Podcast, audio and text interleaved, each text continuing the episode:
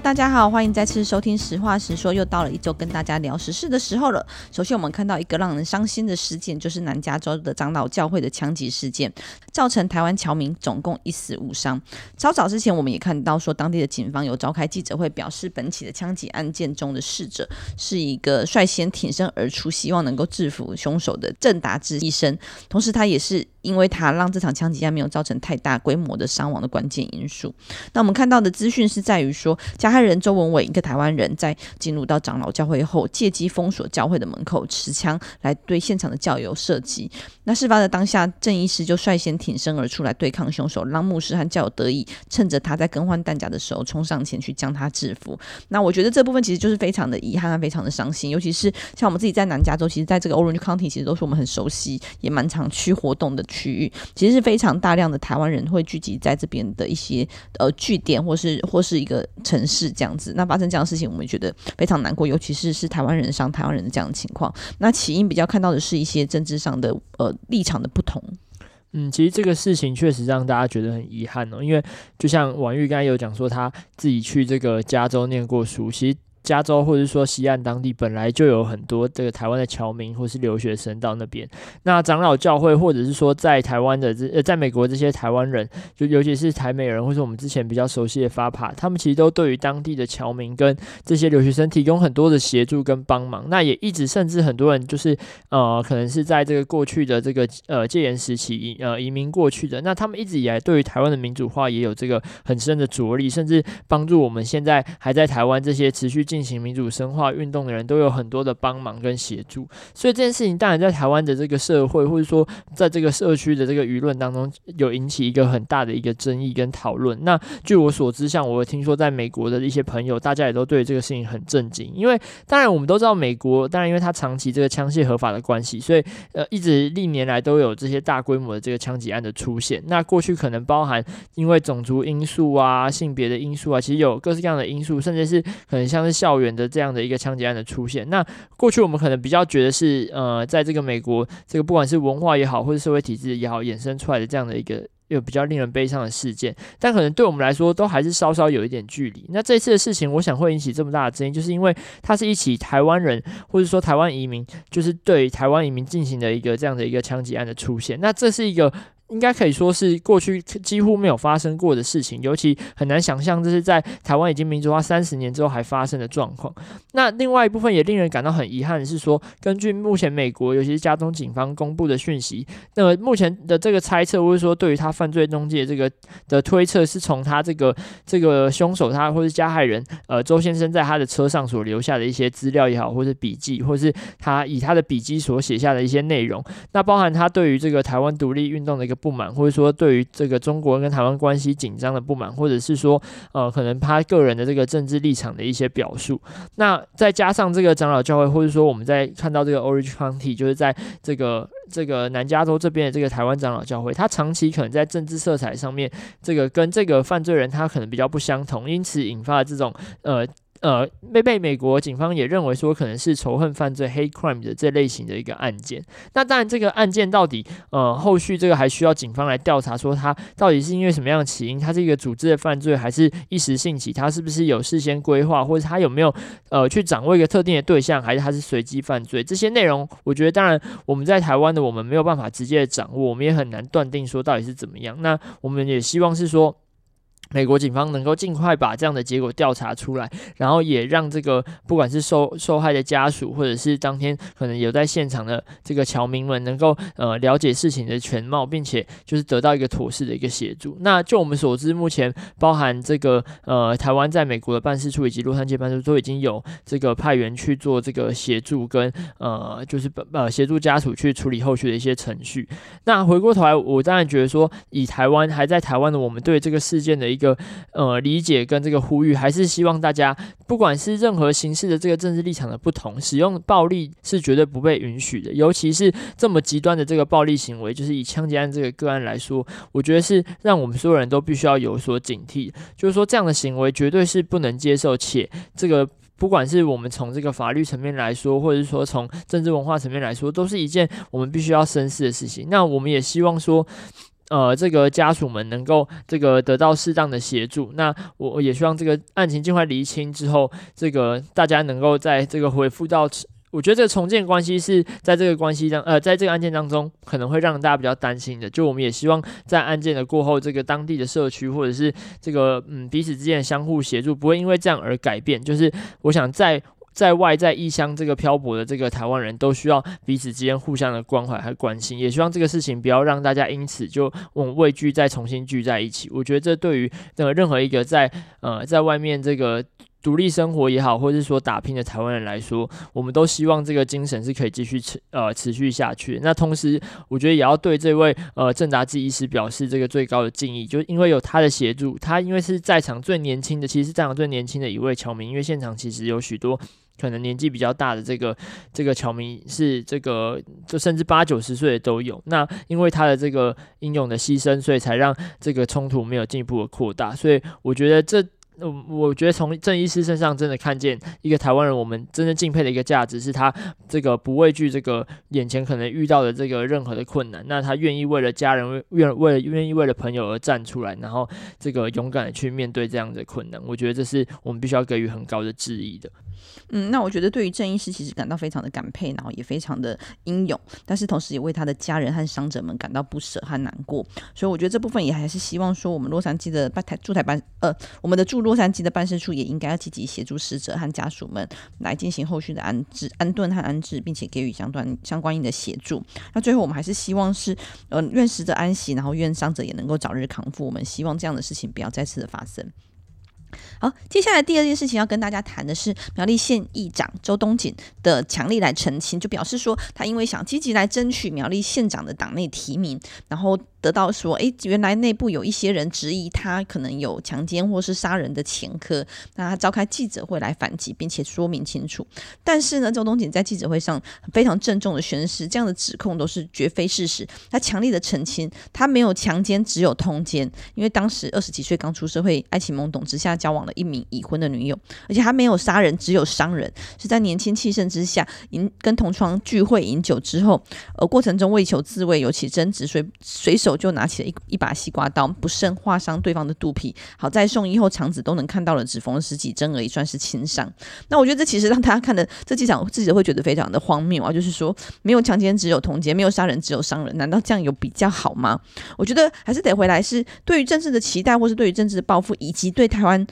苗栗的这些乡亲，还有对于苗栗的乡亲们，我们期待的政治环境以及期待的宪政治理是什么？他应该要说清楚。我觉得这才是我们期待一个优秀候选人的情况下，而不是就就这样子的，呃，可能不是属于事实。他希望能够召开记者会，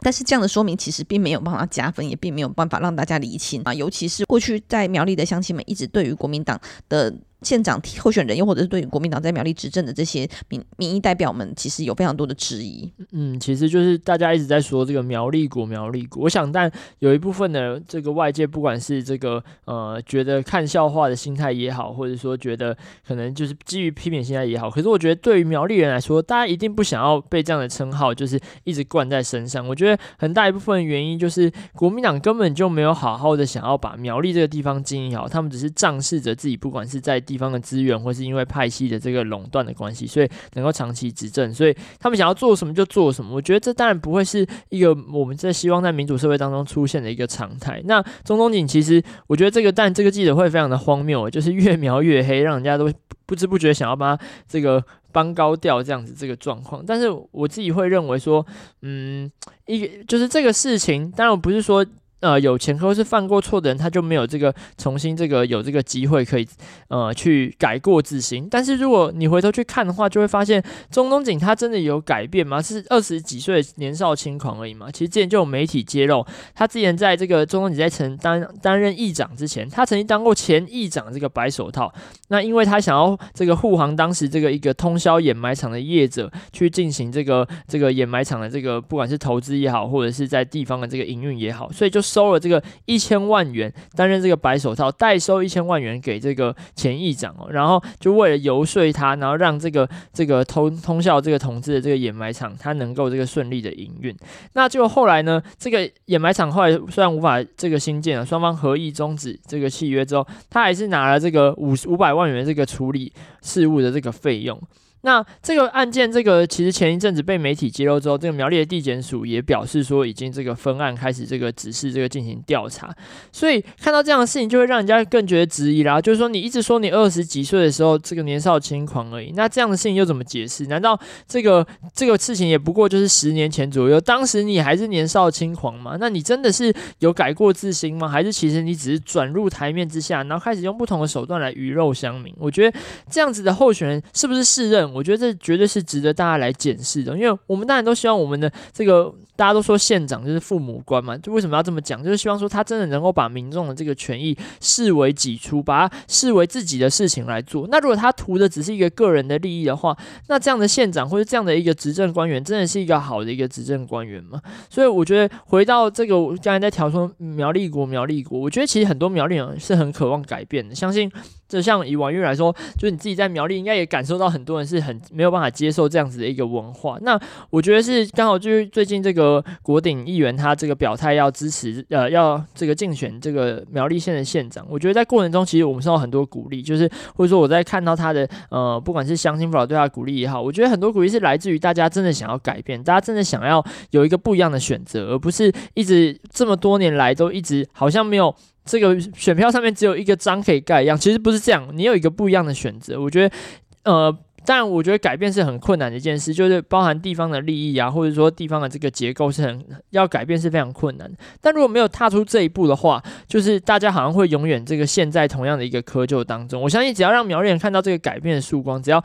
大家觉得说，哦，这改变是有可能的，我觉得就是那就没有什么样的事情是不可能发生的。所以，还是希望大家。多多的给国鼎一些支持啦，然后也希望大家睁大眼睛去看，到底这样的候选人适不适任。那国民党如果执意要提提出这样的候选人的话，甚至是国民党提出其他的候选人，他真的是适合的人选吗？大家还要继续这样子让国民党为所欲为吗？我觉得这是我们也希望大家可以睁大眼睛一起来看看什么样的人才是最适合苗栗，真正能够带带苗栗改变的一个人选。嗯，那我认为说像周东锦的这个事件，还有说刚才不论是通宵野埋场，又或者是我们之前也跟大家分享过。我的昆宇掩埋场其实都会有类似的状况，就是显现出苗栗的政治生态。其实后面都会有非常庞大的政治利益在在其后，所以我觉得，当然这样子的政治结构其实非常难以撼动。这也就是为什么我觉得过过往其实有非常多的苗栗人对于苗栗的政治是失望的，然后也不抱任何期待，甚至大部分人可能就不一定会去投票，或者觉得反正我怎么投，大概就是这些人换来换去，谁利益在谁的手上而已。那我觉得就是因为这样子，所以这也是为什么国鼎觉得作为一个苗栗人，我们应该要来努力来改变，所以国鼎愿意来挑战县长这个。这个位置，那我也觉得，呃，希望大家能够是好好的把握手中的选票，能够真的让我们未来值得期待，然后对苗栗真的整体建设来说也好，整体的文化的改变也好，都很抱抱持着理想，也很愿意亲亲力亲为的人，给一个给他们一个机会，我们真的都能够透过我们手上的选票来一起让苗栗能够有所改变。好，接下来呢是一个比较轻松的部分，就是最近其实有一个很蛮热门的 hashtag，就是在讲分享十个可能让你意外的点。那我们有试图写了一下我的部分。那第一个是我是苗栗人，那这这个会特别提出来是，如果有听 podcast 的人可能知道我是苗栗人，但是我们在周东锦的这篇的粉专文下面，其实还是会有人告诉我说，哎，别国的事物你不要干涉。其实没有，这是我的国家，没有，这是我的 我的乡，我的我的我的出生地，然后也是我的家乡，所以其实我非常关切。那第二个是呢，呃，这。这个 Pocket 频道，又或者是那些社群，又或者是从，甚至是从政，其实都是过去让大家觉得比较。我的朋友们其实会觉得非常意外的，因为我本来不是一个活泼外向的人，我其实是一个非常边缘的人，所以要现在这样这样子，不论是在媒体上的露出，又或者是经营 Podcast，或是 LINE，其实都是一个跟过去蛮不同的挑战。那第三个是我六岁就打算生四个孩子，第四是曾经在美国工作过，担任的是地质顾问，第五是曾经曾经拥有婴儿按摩师的认证，然后并且希望能够职业，第六是曾经是一打四的全职妈妈，那第。七个点是我其实不是很喜欢吃甜食，而且很怕甜食。那第八个点是我不是狗派，也不是猫派，我是小孩派。所有的动物里面，我最喜欢、有兴趣的就是小孩。第九个点是在于照我的罩门是在逛街和肚子饿，就是我觉得我其实脾气还不错，但是让我逛街逛太久，或者是肚子饿了，我就会非常生气，这样很容易会情绪不佳。然后第最后一个点是来跟大家分享一下，我高中的绰号是娃娃鱼。娃娃鱼，我觉得我第一次看到这个，还是每一次看到，我还是觉得没有办法跟婉玉连接在一起。哦，因为以前就是王婉瑜啊，然后讲快就会变娃娃鱼，因为大家都会把那个玉，呃，很多人就是我已经很习惯把那个玉念成是鱼了，发音不太清楚。对，就是娃娃鱼这样子。我自己觉得这几个意外的 point，大部分好像都跟小朋友有关系。真不愧是一个妈妈，尤其在那个不是猫派跟不是狗，因为其实我要分享一下，我们办公室是有很多猫派，我们办公室应该是猫派为主一个 办公室，对。然后每次就是在讲到猫的事情的时候，婉玉都是一个啊，就是。我没有兴趣诶，这个这个话题引起大家这个众多的不满。但是如果讲到小孩的话题，这个玩乐兴趣马上就来了，然后大家兴趣马上就没了，就是有呈现一个没有交集的一个状态。我觉得这应该是大家会有点小小意外的 point，但也不太不算太意外。然后另外一个我听过其实很酷的故事是在美国当地质顾问，是不是还会去一些很很有趣的地方？哦啊、其实是可以号称去过布兰特比特的家这样，没有就是因为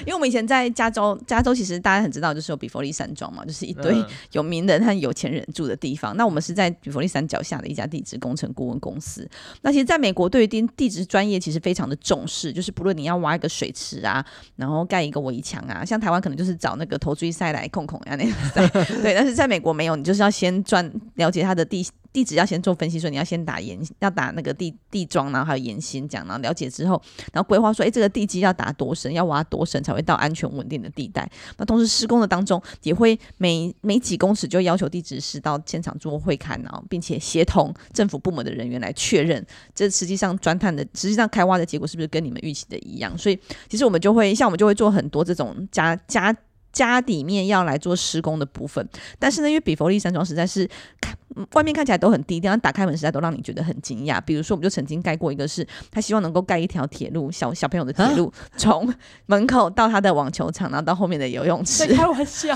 对，我就觉得很荒唐，就是这个世界不是我们想象的世界啊！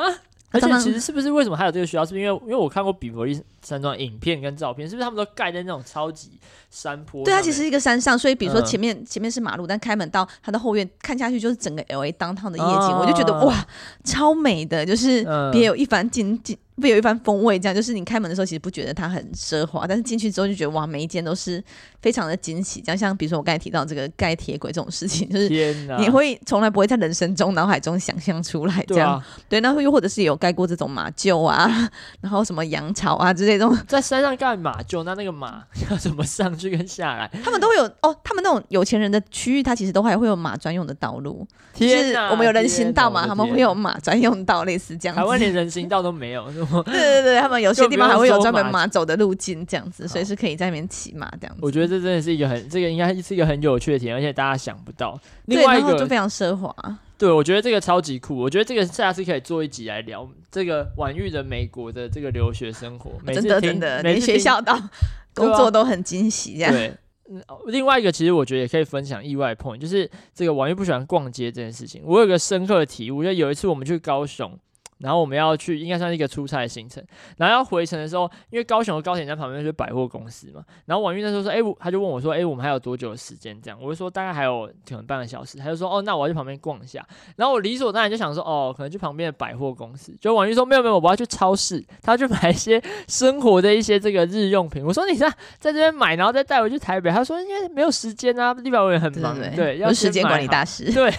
居然就用那半小时要去买一些日用品，从高雄再回去，而且完全不是逛街。”我就说，还是你要去逛一下百货公司。他说没有没有，百货公司这个他们可能没有办法逛半个小时，他没有办法逛这么久，或者说逛街对他来说完全不是一个在考量范围内的事情。他宁愿拿那半小时去这个超市买日用品。我觉得这也是一个蛮让人意外的 point。我觉得这个是可以跟大家分享的一件事。对，的确就是也是因为刚才提到说，其实我们现在办公室应该是呃全数没有小孩的状态，就只有我有小孩，所以其实有非常大的代沟。但虽然我不是猫派，不是狗派，我也不喜欢其他的动物，但是我们家其实是有养过甲虫，有养过仓鼠，也养过乌龟，所以养过的东西，哦，还有养过竹节虫，所以其实养过的东西非常的多。这东西应该都不太会动，就配合小孩。仓鼠会啦，仓鼠很会动啊，它只会在那个笼子里面动，它不会移动。放出来，我们会放出来溜溜，然后就找不到了这样。就是仓鼠和乌龟都发生过失踪记，很辛苦，所以我觉得太麻烦了。这个我们下次再聊。我想知道那个乌龟是怎么失踪的？乌龟走这么慢还可以失踪？